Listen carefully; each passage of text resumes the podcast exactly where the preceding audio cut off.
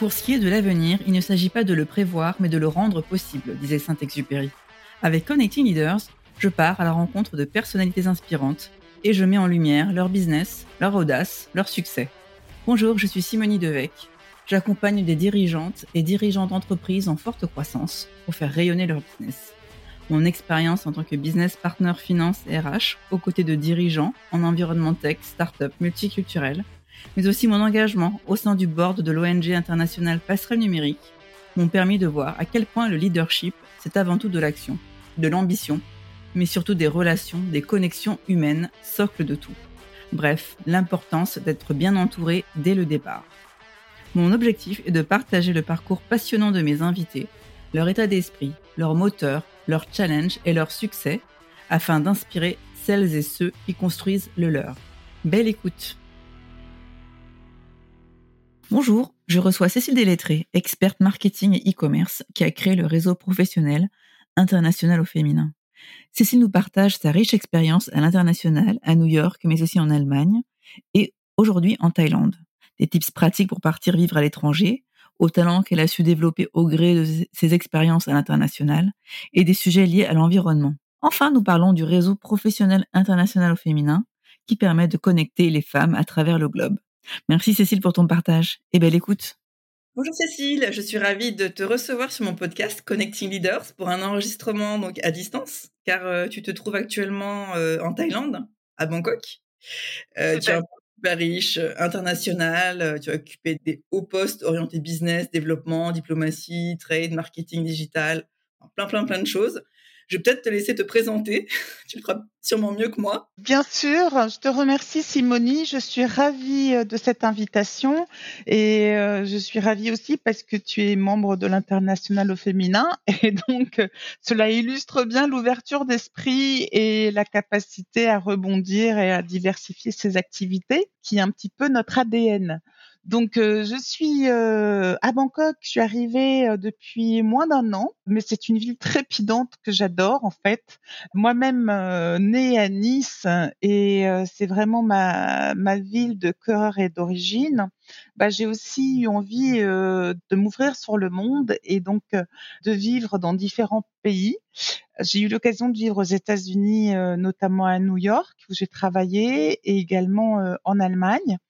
Donc euh, l'Asie, c'était euh, une opportunité qu'on ne pouvait pas refuser. Comme j'ai euh, beaucoup de d'activités effectivement dans le business, dans le développement, bah, j'ai gardé un réseau dans ces différents pays et comme j'ai organisé un, un, certain nombre de conférences sur how to do business et comment travailler pour pour les entreprises françaises, les PME notamment dans les différents pays, ben ça m'a donner aussi envie de, de, partager les recettes du succès, les recettes qui font que ben, sortir de ces frontières au niveau personnel et au niveau business, c'est aussi très important.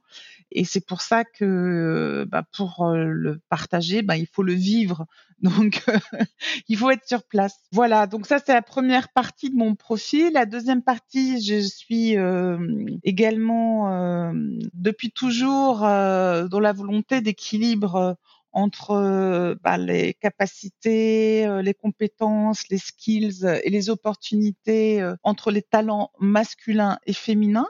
Donc, euh, j'ai créé un réseau qui s'appelle l'international au féminin parce que, euh, enfin, il faut montrer qu'on, que les femmes à l'international réussissent euh, aussi beaucoup parce qu'elles ont une capacité d'empathie, elles ont une capacité d'écoute, parce qu'effectivement, ben, les, les, femmes, elles ont une capacité de s'adapter et à l'international, c'est une force puisque il faut savoir à la fois avoir la capacité de prendre du temps pour comprendre les autres, les autres cultures, et puis euh, aussi ne pas forcément se mettre euh, très en avant. Euh, avoir de l'empathie et puis savoir être un petit peu malin entre guillemets ou maligne si on peut dire c'est pas un très joli mot mais en tout cas pouvoir bah, rebondir de façon différente et être créatif Donc on s'est rencontrés à cette occasion, Simonie. Je suis ravie euh, aussi du parcours que, tu as eu euh, et du parcours de la communauté, puisque maintenant l'international féminin, c'est vraiment une communauté euh, de personnes qui s'apprécient et qui s'entraident dans leurs différents niveaux, que ce soit en France ou à l'international. On en reparlera, je pense. Puis la troisième partie, c'est que je suis euh, née dans le marketing depuis toujours, on va dire. Ça fait 25 ans notamment que j'ai monté euh, des learning expéditions, notamment euh, aux États-Unis, à l'occasion de différents salons professionnels. Et euh, je suis toujours euh, à, à, regarder quelles sont les innovations, euh, quelles sont les, tendances et comment euh, on peut euh, effectivement faire un bon marketing, pas un marketing qui pousse à la consommation. Je dis ça parce que c'est un sujet d'actualité. Il faut pas faire de greenwashing, et euh, à ce titre, actuellement, euh, après avoir euh, et observé toujours ce qui se passe à l'international, je, je, monte les conférences de e-marketing Paris. Donc, euh, ça va faire euh, depuis 2015 que je réalise le programme, je réalise l'édito, je choisis bien sûr avec la directrice du salon la thématique d'actualité du salon. Cette année, je vous le révèle, ce sera le marketing du bisou et des trois P. People, Planet, Purpose. Donc, vous pouvez regarder sur euh, sur le site euh, e-marketing Paris euh, ce que veut dire le marketing du bisou. Mais en tout cas, c'est un clin d'œil parce que l'émotionnel c'est aussi très important. Donc voilà, c'est la troisième partie de mon activité. Et enfin, parce que je pouvais pas éviter de faire 3 plus 1, la quatrième, c'est le Joker il s'agit euh, de la passion pour la mer en tant que plongeur, mais aussi euh, donc euh, scuba diver, mais aussi en tant que niçoise et née au bord de la mer de la Méditerranée, j'ai toujours eu ce sentiment. Donc, de, je suis de la génération Grand Bleu, et euh, de l'époque euh, de Cousteau du musée océanographique de Monaco. Et j'ai toujours eu euh, le sentiment qu'il fallait protéger euh, l'océan et la mer qui sont en danger actuellement, notamment parce que après avoir été chercher des minerais euh, sur euh, les différentes parties de la planète, ben maintenant euh, on s'intéresse euh, beaucoup plus au deep sea et aller chercher dans les profondeurs ce qui, ce qui pose beaucoup de problèmes au niveau de l'écosystème euh, et au niveau euh, de différents sujets, notamment euh, l'océan assure aussi la captation de CO2. Donc on pourra en reparler, mais c'est un sujet que, qui me tient beaucoup à cœur. Et c'est pour ça aussi que je me suis engagée dans la fresque du climat et la fresque du numérique pour faire comprendre les enjeux, puisque les enjeux climatiques passent aussi par euh, la protection de notre planète et de notre environnement et des océans et des mers. Donc tu animes euh, les fresques du climat et du numérique, hein, c'est ça? Exactement, j'anime les fresques du climat et du numérique, soit avec des ateliers citoyens, que ce soit euh, en physique ou que ce soit en digital, à distance. Euh, c'est tout à fait possible. Ou je le fais aussi pour le compte d'entreprise. J'ai commencé ici à Bangkok justement. Ce qui est intéressant, c'est que euh, j'ai, je rêvais de le faire et puis finalement l'opportunité s'est présentée euh, ici à, Bangkok avec euh, la personne qui est en charge pour tout le pays qui s'appelle Romy. Et puis ensuite, je me suis formée et j'ai mis en pratique, notamment avec le réseau international féminin avec la Chambre de commerce franco-thaï, avec d'autres d'autres organisations. Et euh, c'est très motivant, c'est très stimulant. C'est un c'est un jeu euh, serious game, mais aussi d'intelligence collective. Moi, alors moi, j'aimerais bien en faire. J'ai pas encore pu euh, trouver un créneau pour le faire, mais c'est dans ma, ma to-do list. Euh... Bah, écoute, il faut qu'on en organise. C'est bien d'être à peu près 8 au minimum pour apprécier, euh, mais on peut le, tout à fait l'organiser, euh, se planifier ça et on utilise un, outil qui s'appelle Mural.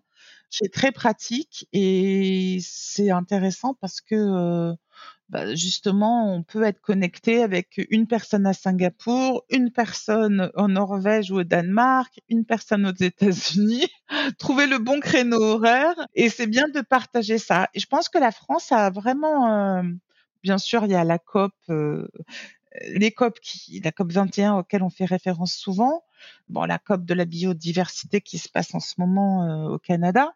Mais la France a vraiment avec ce jeu pris un certain leadership. Le jeu est traduit en anglais et en espagnol, bientôt traduit en thaï notamment. Voilà, et ça permet, il y a un vrai intérêt des étrangers, quel que soit l'âge, pour y participer, parce que le climat, c'est quand même un sujet qui concerne la planète et tous ses habitants. Donc, à tester, à, à faire très bientôt avec Connecting Leaders notamment. Alors, tu as eu la chance donc de vivre et de travailler dans, dans plusieurs pays, continents même. Qu'est-ce que tu retiens de toutes ces expériences incroyables? Bon, là, tu, là, tu es en Thaïlande, mais bah, des, des, US, euh, même de l'Allemagne Alors, à chaque fois, j'ai été euh, surprise entre les idées reçues et la réalité terrain, en fait. Et euh, les idées reçues elles sont assez différentes de la réalité terrain. Et puis l'image, l'image des Français aussi à l'international. Alors autant on a une il y a plusieurs catégories. Je pense qu'il y a les gens qui ont euh, l'impression que la France, euh, bah, c'est toujours euh, mal perçu parce qu'on voit des, des images des gilets jaunes euh, qui traversent euh, très rapidement, euh, par exemple sur les destructions sur les Champs-Élysées, l'Arc de Triomphe, qui traversent très rapidement tous les pays. J'étais au Vietnam notamment la première première manifestation et, ça faisait mal au cœur de, voir ces images diffusées partout. Je lis le Bangkok Post maintenant et je vois que les informations aussi vont très vite.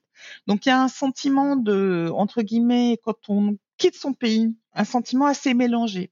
Euh, donc que ce soit aux États-Unis, en Asie, euh, en Allemagne, en Europe, bah, de temps en temps on a un sentiment, bon, on a quitté le pays, euh, mais on aime bien en retenir les bonnes choses. Donc la gastronomie, la culture, le patrimoine, et on en est très fiers.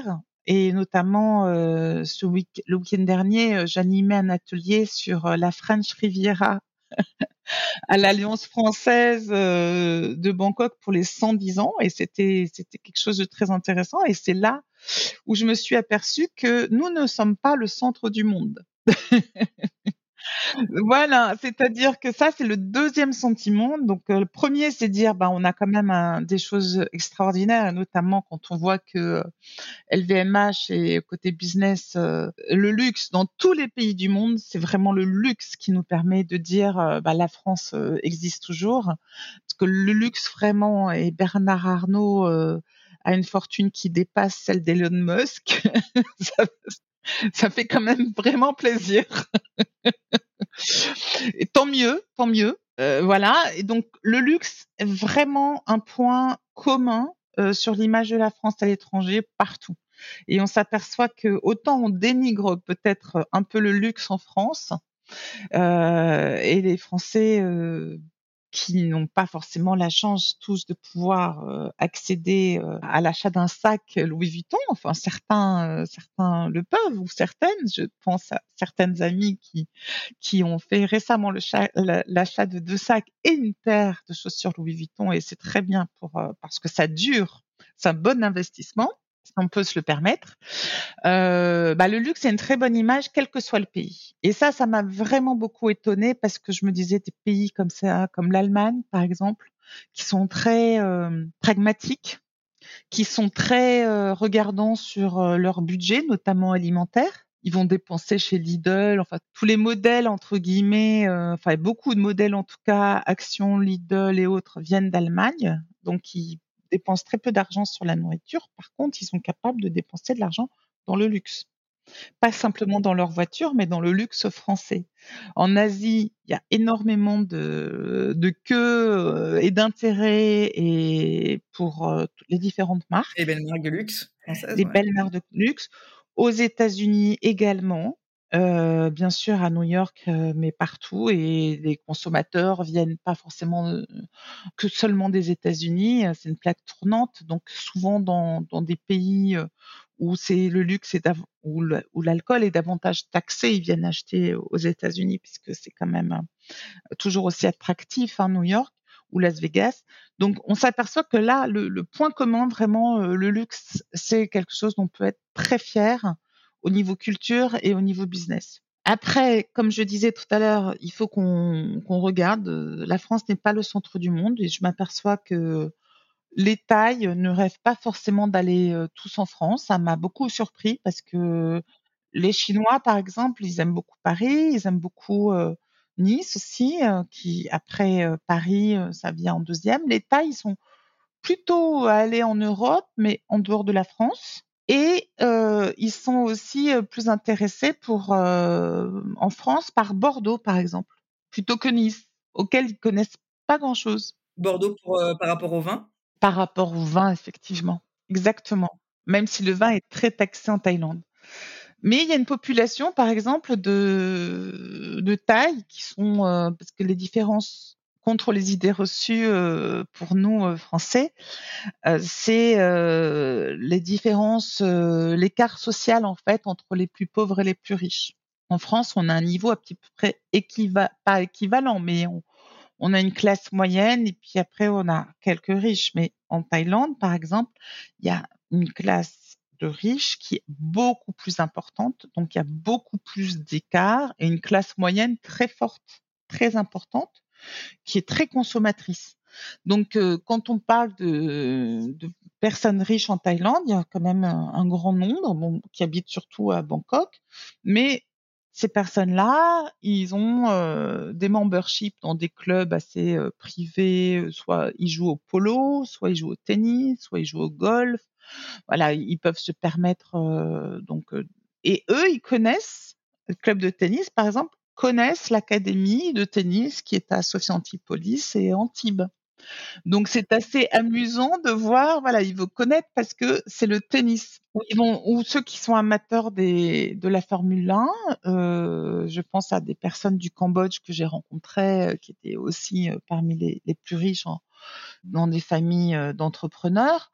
Eux, ils vont connaître Monaco à cause de la Formule 1 mais ils vont pas connaître forcément le reste, pas forcément le festival de Cannes, pas forcément tout ce qu'on a et, et s'intéresser à Paris, mais de loin.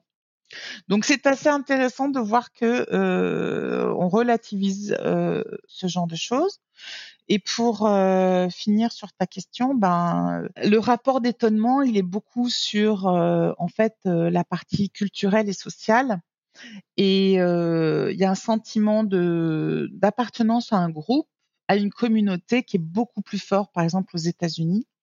Vraiment, il y a le give back to the community qui est très important. On apprend aux enfants très jeunes la notion de communauté, la notion de community service, donc c'est-à-dire euh, d'avoir un engagement, d'aller euh, faire de la distribution de repas euh, pour les pauvres, d'aller planter des arbres dans la forêt, d'aller faire une marche pour une cause à Central Park, par exemple j'en ai fait euh, un certain nombre, d'aller faire du fundraising euh, pour euh, différentes choses.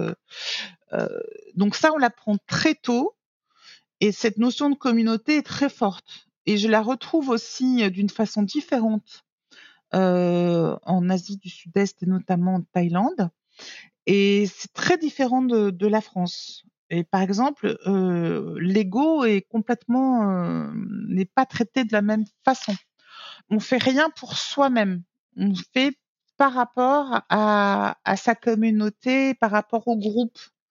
On veut pas se mettre en avant nous-mêmes spécifiquement par rapport au groupe.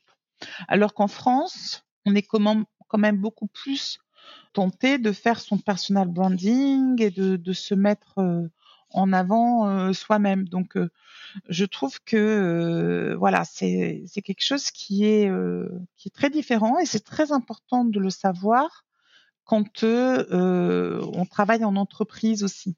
Par exemple, les employés attendent à Bangkok que leur employeur les fasse grandir, les fasse évoluer et, et s'attendent à faire effectivement euh, des encouragements, du respect, euh, euh, montrer que le personnel est important, parler avec le cœur en fait. Hein. Et donc les relations sont, très importantes et, la politesse est très importante. C'est la politesse du, cœur en fait. Il faut adapter le, le bon comportement. D'autant plus que si les gens ne se sentent pas en confiance, bah ils vont, il y a beaucoup de choses qui vous diront pas. Donc, euh, C'est très important de sentir la conscience. Puis c'est aussi très important de maîtriser sa colère. Euh, et ça, c'est des Français, on a un peu tendance à se lâcher. Euh, et ça, ça passe pas forcément en fait. Et ça fait pas avancer les choses en fait. Donc même si on et c'était marrant parce que dans plusieurs situations de, de la vie quotidienne, euh, j'ai remarqué que les gens, quand ils font une bêtise, entre guillemets, on peut pas réagir négativement. Eux-mêmes rigolent, en fait. C'est le rire qui est la principale parade. si, faut pas s'énerver parce que si quelqu'un vous remplace le plat qui vient vous servir, ben en fait, ça va être une grosse rigolade. voilà. Donc, euh, faut le prendre avec humour. Tu as créé le réseau international au féminin. Est-ce que tu peux nous en parler, la genèse euh, Quelle est la mission euh, Est-ce que c'est une association Est-ce que c'est une communauté uniquement? Alors, c'est un think tank, en fait, euh, un think tank de, de personnes qui ont envie de partager des retours d'expérience. Donc, de s'inspirer de gens qui ont tenté des, des actions, des activités. Et euh, donc la mission, c'est d'ouvrir les chakras, de valoriser l'agilité et l'innovation. Et donc euh, de d'être aussi euh, bah, faire de la veille sur le monde, sur les différents faits saillants et notamment euh, bah, pour les personnes qui ont eu l'expérience de l'international. Dans un pays, euh, quand on arrive, c'est toujours intéressant d'avoir quelques connaissances. Donc euh, l'idée, c'est aussi de faciliter rapidement l'intégration, donc d'avoir un, réseau de personnes qui puissent bah, se con conseiller. Et puis souvent, quand on est une femme et qu'on arrive dans un pays, soit on a un poste de direction et très bien, ou un poste tout court, soit on suit son conjoint. Et donc du coup, euh, ben il faut pas euh, s'enfermer dans son cocon entre guillemets euh, familial qui va dire ben maintenant ok je, je renonce à tout à toute ma, mon activité professionnelle je renonce à tout ce que je peux faire l'idée c'est justement de se dire ben comment je vais pouvoir rebondir et prendre ben cet obstacle pour une opportunité donc le réseau international, il permet aux personnes euh, qui sont euh, membres et qui sont euh, friends and family, on va dire family and friends, de, de s'ouvrir aux opportunités, de pouvoir bah, se dire voilà c'est pas fini, on va s'entraider pour pouvoir donner une nouvelle impulsion. C'est une pro, perso, c'est voilà, c'est du network. Exactement. C'est tout à fait ça. Et concrètement, ce sont euh, soit des ateliers pratiques, donc on fait en présentiel ou en digital, soit des conférences, soit de learning expédition. Et euh, on participe à des événements qui existent euh, déjà. Donc, par exemple, euh, j'ai fait quelques rendez-vous euh, sur des événements de la tech puisque je suis très branchée. J'ai été conseiller commercial extérieur de la France en charge, vice-présidente du groupe d'expertise IT et numérique. Donc, j'ai fait un peu tout le tour des salons professionnels dans ce domaine. Donc, on a une forte communauté de personnes qui s'intéressent au, au digital et au numérique. Donc, euh, j'ai organisé plusieurs euh, side events avec des femmes qui n'étaient pas forcément euh, visibles, donc des women in tech, des women sur le digital, voilà, sur des événements comme le Web Summit, comme le CES de Las Vegas. Avec différents postes, ça pouvait être des, développeurs, euh, product. Exactement, marketing, euh, développeur, euh, business euh, unit, euh, responsable de business unit, etc.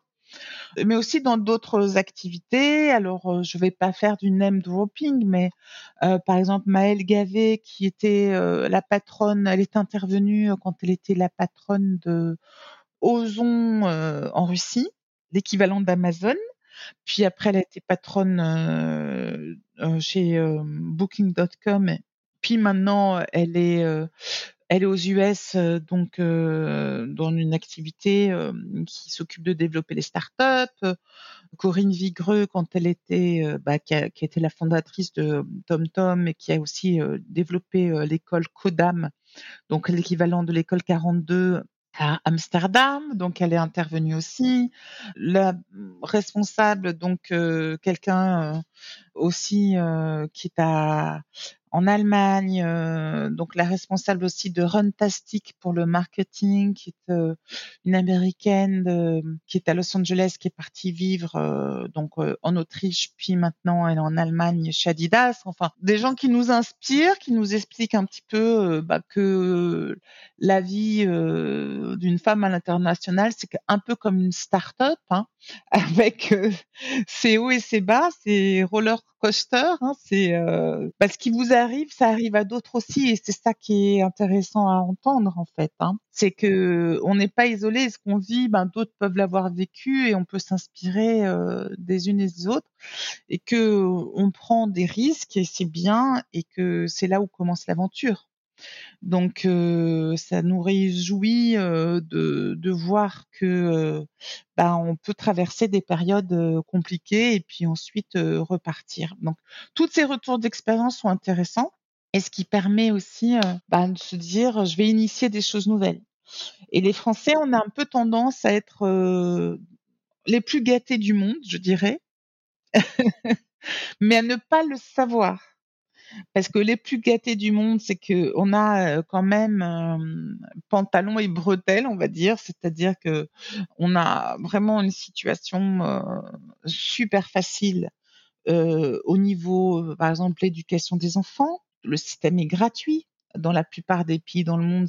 Cher et très cher. Hein. Euh, deuxièmement, euh, on a euh, des soutiens sur la sécurité sociale, sur les frais de vie, de santé qui sont vraiment super intéressants.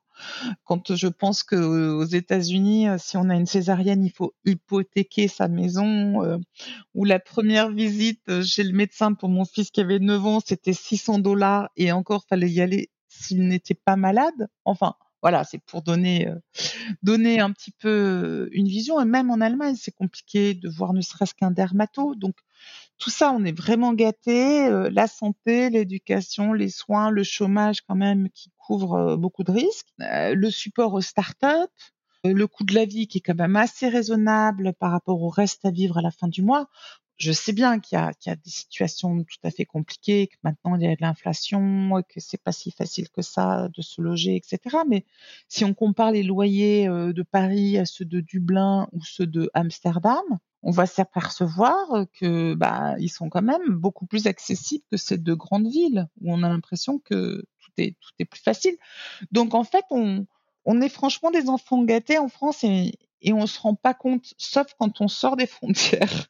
Donc l'idée c'est aussi de, de faire comprendre, euh, voilà, et que et que justement, ben l'idée c'est aussi de, de se dire euh, international au féminin et j'ai vu beaucoup de parcours euh, des membres qui au départ étaient dans une situation salariée assez confortable et qui ont été boostés par tous ces échanges d'expériences et, et, et, conseils entre guillemets entre entre personnes qui ont été boostés et qui ont dit je tente l'aventure, je fais autre chose, je me réinvente.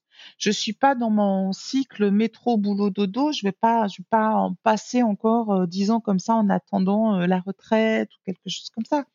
Je, je sors un peu des sentiers battus et j'ai moins peur en fait. J'ai moins peur. Voilà. Et, et c'est ça qui est stimulant, c'est de voir que. On se sent moins seul. Il y a, il y a de On se sent moins seul, exactement. Entraide, bienveillance et collaboration, euh, esprit de communauté. Et du coup, euh, ça donne beaucoup d'énergie. Euh, quand on finit un meeting ou une rencontre, etc., on revient avec énormément d'énergie. C'est un booster incroyable. Et quelles sont les prochaines ambitions pour International au féminin? Alors, prochaine ambition, c'est justement euh, après euh, s'être intéressé euh, beaucoup euh, à l'Europe et avoir euh, et aux États-Unis. L'idée, c'est d'aller euh, en Asie et de de, de rencontrer nos pairs en Asie, notamment sur la zone ASEAN. parce que on s'aperçoit que c'est beaucoup plus tolérant que certains autres pays et puis on veut aussi euh, aider euh, certaines causes. Donc euh, d'une part, il y a ce projet de faire une learning expédition qui sera en novembre 2023 donc en ASEAN, avec des rendez-vous business, mais à la fois culturels, donc qu'on est en train de préparer.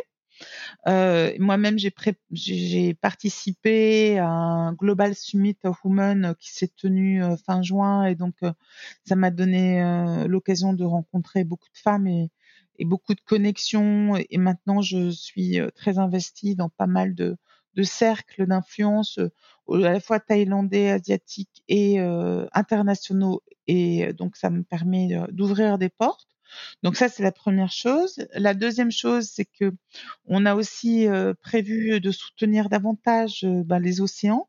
Donc, on, on, est en train de faire des partenariats avec des associations et des organisations de préservation des coraux, et on va faire des conférences sur le sujet. Donc ça c'est la, la, deuxième, deuxième idée.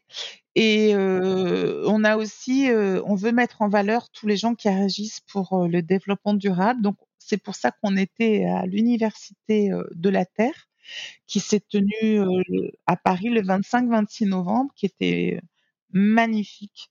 Donc, on a parmi les membres de l'International féminin Mylène Nétange qui a organisé cette université de la Terre. Ça fait 14 ans qu'elle est dans l'organisation et elle, est, elle a fait un travail incroyable pour aller chercher les bons sujets, aller chercher les bons speakers. Elle a fait venir les gardiens de la forêt qui sont aussi très concernés par le changement climatique. et toutes les conférences d'ailleurs sont en replay si vous voulez les écouter. Je vous invite vraiment à le faire. Elle a fait des tables rondes sur avec toute une équipe bien sûr.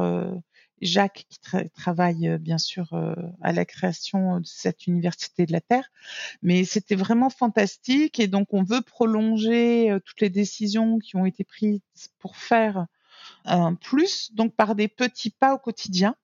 Donc on s'inspire de tout ça et on veut le mettre justement en œuvre, plus particulièrement sur les océans. Donc on va mener différentes actions au fur et à mesure. Donc on vous tiendra au, courant des rendez-vous. Et est-ce que tu as des conseils pour un départ à, l'étranger justement, aux US, en Allemagne, Thaïlande? Oui, alors bien sûr, personnellement, bah, il y a toute la partie professionnelle qui, est très importante. Et puis après, je pense que tout dépend. Quand on dit partir, si c'est pour un format vacances, si c'est un format volontariat ou pour y vivre. Voilà. Donc, je pense qu'il faut vraiment faire le point sur sur qu'est-ce qu'on attend de ce projet déjà si on attend quelque chose qui est est-ce que je veux une expérience qui va ensuite me permettre de rebondir sur une deuxième étape? Ou si c'est une expérience de changement de vie complètement? Dire je vraiment je, je vends mes biens en France ou je les mets en location enfin la solution qu'on peut trouver et je pars pour plusieurs années. Donc déjà, c'est se dire dans quel contexte je pars et qu'est-ce que je j'ai envie, euh, sachant que moi je trouve que c'est un rajeunissement de partir à l'étranger, se réinventer, c'est un rajeunissement, oui. tu les as toujours un peu comme ça, tes, tes expatriations? Ah vraiment. Euh, déjà, je pense que ça donne, donne un don dont j'ai toujours euh, rêvé, qui est la l'ubiquité, c'est pas pouvoir vivre plusieurs euh, expériences euh, à la fois. Euh, ça, c'est la première chose. La deuxième chose, c'est euh, l'aspect rajeunissement parce que se réinventer, c'est très, c'est très motivant. Et la troisième chose, effectivement, ça enrichit vraiment, vraiment sa propre vie et ça enrichit ses relations et les relations humaines, l'animal, enfin l'homme est un animal humain, donc euh, les relations ça compte énormément. Euh, la socialisation. Donc je dirais la première chose, c'est vraiment de bien s'intéresser à la culture, ne pas arriver avec euh, ses idées préconçues. donc de suivre une formation multiculturelle avant de partir. ça c'est très important et essayer d'apprendre la langue Euh, même si euh, c'est pas si facile. Hein. Moi, l'allemand, j'avais bien sûr fait, de l'allemand au collège, mais euh, j'avais beaucoup moins d'intérêt que parce que j'ai pas vécu en Allemagne. Et puis l'Allemagne pour une Niçoise, ça paraissait vraiment euh, le grand Nord, pas, pas, très séduisant. Alors que j'adore l'Allemagne maintenant que je, la connais. Et je me suis fait des cours en allemand avec des Syriens, puisque c'était à l'époque euh, où euh, Angela Merkel avait décidé euh, d'ouvrir les portes et d'accueillir justement les réfugiés syriens. Donc plus d'autres internationaux, mais mais c'était effectivement du travail. Et là, j'apprends le thaï, mais c'est aussi c'est aussi très intéressant, bien sûr, pour comprendre la culture en plus, le taille, tu as la calligraphie qui n'est pas la même. Ah oui, tout à fait. Et puis, mais surtout, c'est la, prononciation déjà. Un seul mot euh, avec euh, l'écriture phonétique identique peut euh, signifier cinq ou six choses complètement différentes. mais mais c'est bien et puis c'est très stimulant aussi de d'apprendre une nouvelle langue et, et, notamment une langue asiatique. Donc moi je, dis premièrement culture, deuxièmement effectivement apprendre le langage, en tout cas les bribes pour se débrouiller au quotidien et c'est plus respectueux aussi des personnes en face. Rejoindre justement International Féminin, ça permet de se connecter toujours à, à des gens qui sont déjà sur place. Euh, ou en tout cas d'avoir des introductions. Euh, vraiment se bien regarder euh, ce qu'il en est de l'emploi. International au féminin, on est un peu partout. On est un petit peu partout, effectivement. On a des membres dans un, un petit peu tous les pays. Mais surtout, si on n'en a pas dans un pays, on peut les trouver. On peut faire des introductions avec des gens qui sont déjà dans un pays et ce qui facilite ah, beaucoup. La force, euh, la force du réseau. Euh. Exactement, c'est la force du réseau qu'on n'utilise pas n'importe comment à n'importe quel pour n'importe quel prétexte, mais il y a une solidarité très très forte entre les membres et donc par des connexions de différentes natures. Déjà, donc bien clair sur cet objectif, apprendre la langue, s'intéresser au multiculturel et voir ce qu'on va pouvoir faire dans le pays. C'est complètement différent si on y part pour une ONG, par exemple. Il y a des gens qui peuvent faire un volontariat, c'est-à-dire il y a des missions qui peuvent être proposées pour six mois dans un pays et on est ça c'est vraiment un, truc astucieux à faire quand on est en France et on peut faire euh, un volontariat international même si on n'est pas euh, euh, dans le système des, moins de 27 ans. Donc il y a ça. Le volontariat international, effectivement, pour les moins de 28 ans, c'est très bien. Et donc là, il faut voir sur le site Civi quelles sont les opportunités et, euh, et, trouver une mission qui peut être de deux ans et beaucoup de personnes qui ont maintenant entre 35 et 45 ans ou plus me disent que ça a été l'expérience qui les a boostés dans leur carrière et les a boostés à l'international. C'est vraiment une opportunité géniale. Il y a des postes un petit peu partout euh, dans le monde. Après, quand on est plus âgé, il y a possibilité de travailler alors de moins en moins en contrat d'expat parce que depuis que beaucoup de gens sont euh, maintenant euh, ont des compétences, que sont les locaux sont montés euh, en formation, euh, en éducation, euh, en maîtrise de l'anglais, etc. il y a de moins en moins de contrats d'expat, donc il y a des opportunités en contrat local.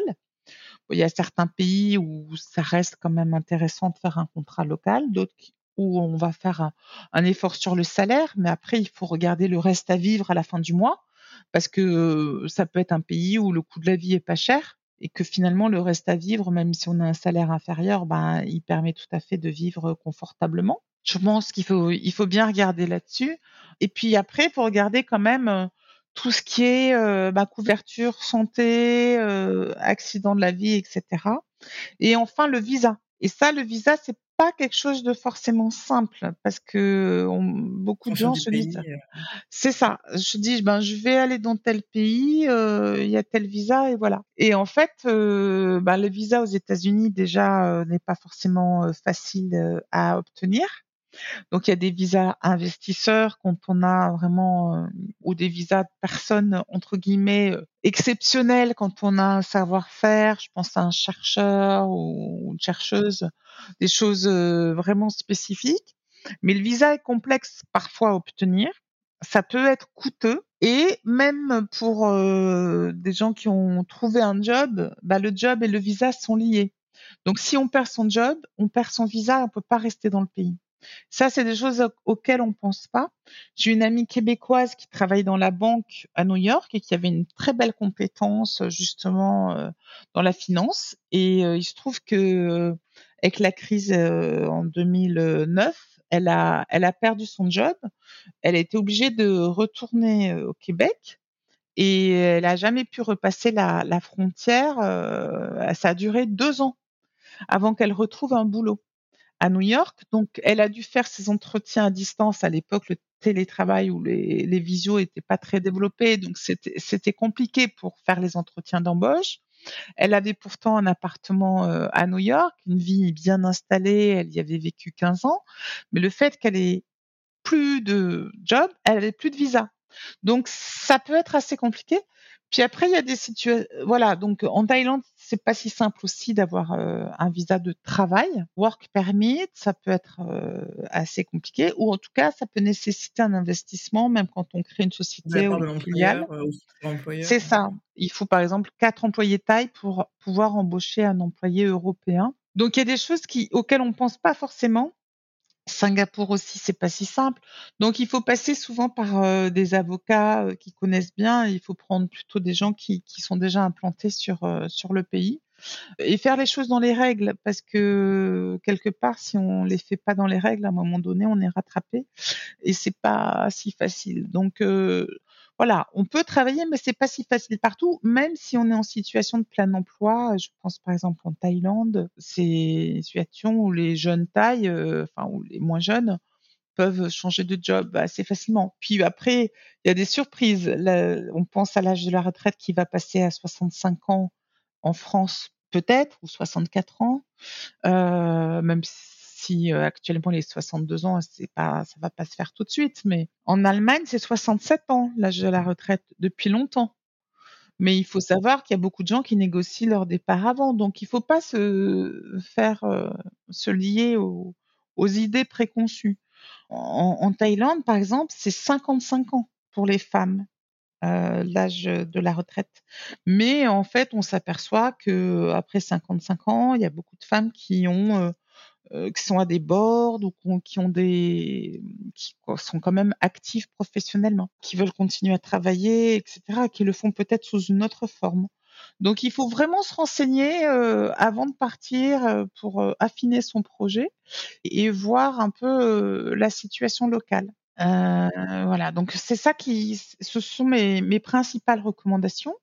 Mais je pense aussi que il faut apparaître comme quelqu'un qui va apporter à la communauté localement, qui va pas être là juste euh, pour une expérience euh, de tourisme, on va dire, ou, ou, avec son bénéfice unique, mais qui va qui va être un give back, euh, qui va apporter un give back to the community. Et c'est pour ça que moi j'aime bien faire euh, pas mal de choses, même si elles sont différentes et variées, pas mal de choses euh, justement en euh, relation avec les différentes communautés dans le pays où, je me trouve. Et puis quelque chose qui nous surprend aussi en tant que Français, c'est la, religion. Et ça, ça m'a surpris beaucoup parce qu'en France, on parle pas tellement de sa religion sauf bon sur les débats qui vont souvent euh, apparaître comme des controverses et des choses qui peuvent être un peu des crispations et des choses comme ça. Mais ce qui m'a surpris, par exemple, quand tu arrives en Allemagne, quand on arrive, il faut déclarer, quand on arrive dans une ville, il faut déclarer qu'on est habitant de cette ville, etc. Et euh, il faut rapidement déclarer sa religion parce que aux impôts, ils vont vous mettre une taxe pour euh, la religion à laquelle vous appartenez. Donc, ils vont collecter les impôts qui vont collecter, en fait, un don obligatoire pour l'église à laquelle vous appartenez. Donc ça, c'est vraiment amusant et euh, c'est pas une question de jugement. Il y a beaucoup de protestants en Allemagne, notamment. C'est pas une question de jugement sur, euh, ben, vous êtes plutôt de telle ou telle religion. C'est une question de euh, savoir à quelle religion vous appartenez pour donner un don à votre église, en fait. Donc ça, c'est la chose qui est assez surprenante. Et souvent dans les pays, ils veulent absolument que vous ayez une religion. Euh, c'est le cas aussi euh, en Indonésie ou euh, en Thaïlande. Hein. il faut absolument que vous ayez une religion. Vous pouvez pas être athée, ça se fait pas. Donc, il faut que vous affichiez votre religion. Tu obligé de, de, cocher une case, en fait. Tu obligé de mettre quelque chose. exactement. Bon, moi, j'ai une religion, mais exactement. Il faut choisir. il faut. ça fait, ça fait partie des choses auxquelles on s'attend pas forcément quand on est français et euh, et qui sont c'est pour ça que je disais le multiculturel est important.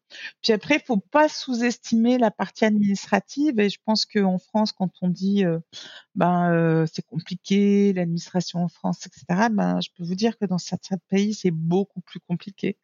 Et on n'a pas l'impression, mais finalement en France, c'est assez simple. On pense que c'est compliqué et c'est vrai, c'est vrai pour dans certains cas, notamment les entrepreneurs, mais pour une déclaration d'impôt, il faut prendre vraiment quelqu'un qui vous aide quand on est en Allemagne hein, ou quand on est aux États-Unis. C'est très difficile à faire tout seul même si on n'a pas forcément beaucoup de biens immobiliers ou de choses comme ça, mais on peut difficilement le faire seul en Allemagne ou, aux États-Unis. Euh, ce à quoi on s'attend pas. En France, euh, la plupart des gens le font euh, tout seul, quoi. Donc même si on comprend la langue, c'est parfois très compliqué de le faire euh, tout seul dans ces pays-là. Donc et, et l'administration, et je pense à une amie qui est partie à Bali, qui est aussi dans le réseau international féminin, qui est à Bali, qui a ouvert un centre de plongée et euh, donc euh, qui était en région parisienne, qui a décidé de, faire ce pas euh, il y a déjà une dizaine d'années. Tous les jours, elle s'aperçoit de la complexité du, de l'histoire, hein, même si elle a voulu faire les choses de façon très réglo. Alors Cécile, j'aime demander à mes invités quels sont leurs drivers? Toi, qu'est-ce qui te fait le lever le matin, pardon? Quels sont tes drivers? Le matin, je me dis que la vie est une chance on a vraiment euh, connu une phase difficile avec le Covid et on s'est posé beaucoup de questions justement sur euh, notre euh, prise de conscience de ce qu'on avait, ce qu'on n'avait pas, la santé. Et bien sûr, ça m'a fait réaliser que nous avons beaucoup de chance quand nous sommes en, en bonne santé et que il faut vraiment ajouter de la couleur à la vie, la rendre plus belle et qu'on a que du positif à retenir, bien sûr, euh, je peux citer euh, Jacques Prévert, qui m'inspire beaucoup et qui dit euh, dans une de ses citations, il y a des gens sur Terre qui s'entretuent, c'est pas gay, je sais. Il y a aussi des gens qui s'entrevivent, j'irai les rejoindre.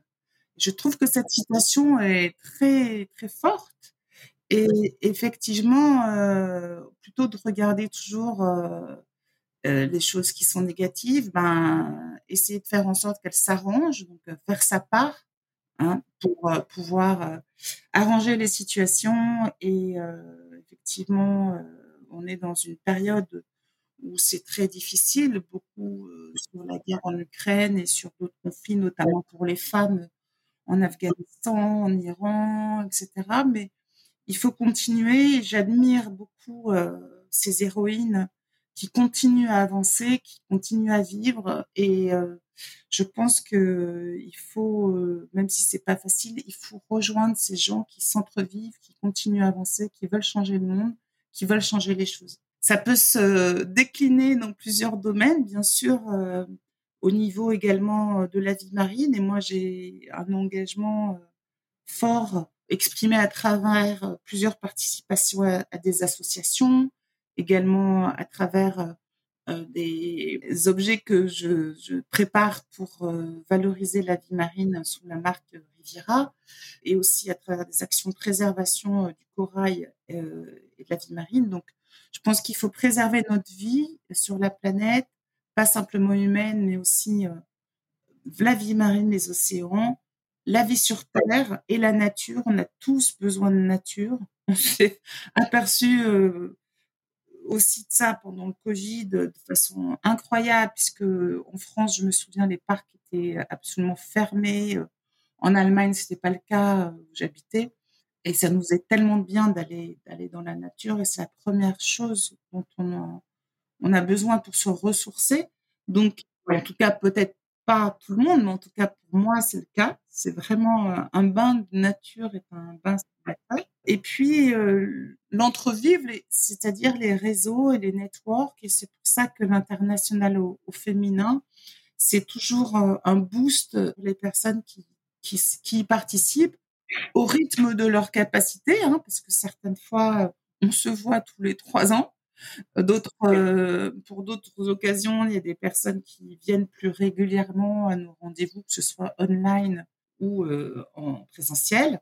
Mais ça fait toujours du bien, on se sent boosté et on se sent euh, entouré de personnes qui ont envie de partager des ondes positives.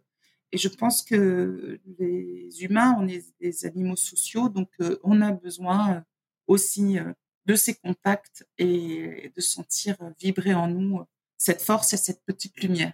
Et c'est pour ça que je te remercie aussi euh, grandement, Simonie, de mettre en place ce podcast et de partager entre nous euh, ce genre de, de discussion un petit peu plus euh, personnelle. Ouais. Ben, merci beaucoup, Cécile, ben, pour tout ce que tu fais, international au féminin. J'espère pouvoir venir à, un prochain événement. On peut vous retrouver sur LinkedIn, International Alors, LinkedIn, c'est un groupe euh, privé, donc euh, n'hésitez pas à faire la demande. Que, que des membres, voilà, mais il y a à peu près 950 personnes euh, et l'objectif en 2023 pour les 10 ans de l'international, c'est d'atteindre 1000 personnes sur ce réseau, sachant que il y a quand même des valeurs partagées. Donc, c'est pour ça que c'est un, un, groupe fermé, mais ouvert à une nouvelle candidate et ensuite euh, et puisqu'il y a aussi des hommes, c'est important. Ensuite sur Facebook où on a également un groupe euh, privé euh, sur Facebook qu'on peut rejoindre et on peut nous suivre là tout à fait de façon verte sur Twitter avec le hashtag InFem et un tiret derrière. Donc hashtag InFem un tiret derrière et c'est l'occasion ben, de partager avec les communautés, de voir les différentes initiatives, d'être solidaire, éventuellement favoriser des mises en introduction pour, et puis de connaître les prochains événements, que ce soit en digital ou euh, en présentiel. D'accord. Est-ce que vous êtes sur Instagram? Alors sur Instagram, on va recréer le, le groupe parce qu'effectivement, c'est des photos un petit peu plus personnelles pour l'instant. Mais il y aura une, sur Instagram également prochainement. Et donc, euh, oui, vous fêtez, euh, il y a un anniversaire, non? Il y a un anniversaire effectivement cette année qu'on va fêter euh, fin juin, début juillet pour les 10 ans de l'International au féminin. Ça passe vite, 2013-2023. Donc, suivez bien les réseaux sociaux, vous serez informés. On va bien vous suivre. Merci beaucoup, Cécile. À très bientôt. À bientôt. Merci d'avoir écouté cet épisode de Connecting Leaders. Si vous avez aimé cet épisode, vous pouvez soutenir le podcast en vous abonnant sur votre plateforme d'écoute ou en le partageant autour de vous ou encore en laissant un commentaire sur Apple Podcasts. Merci et à très vite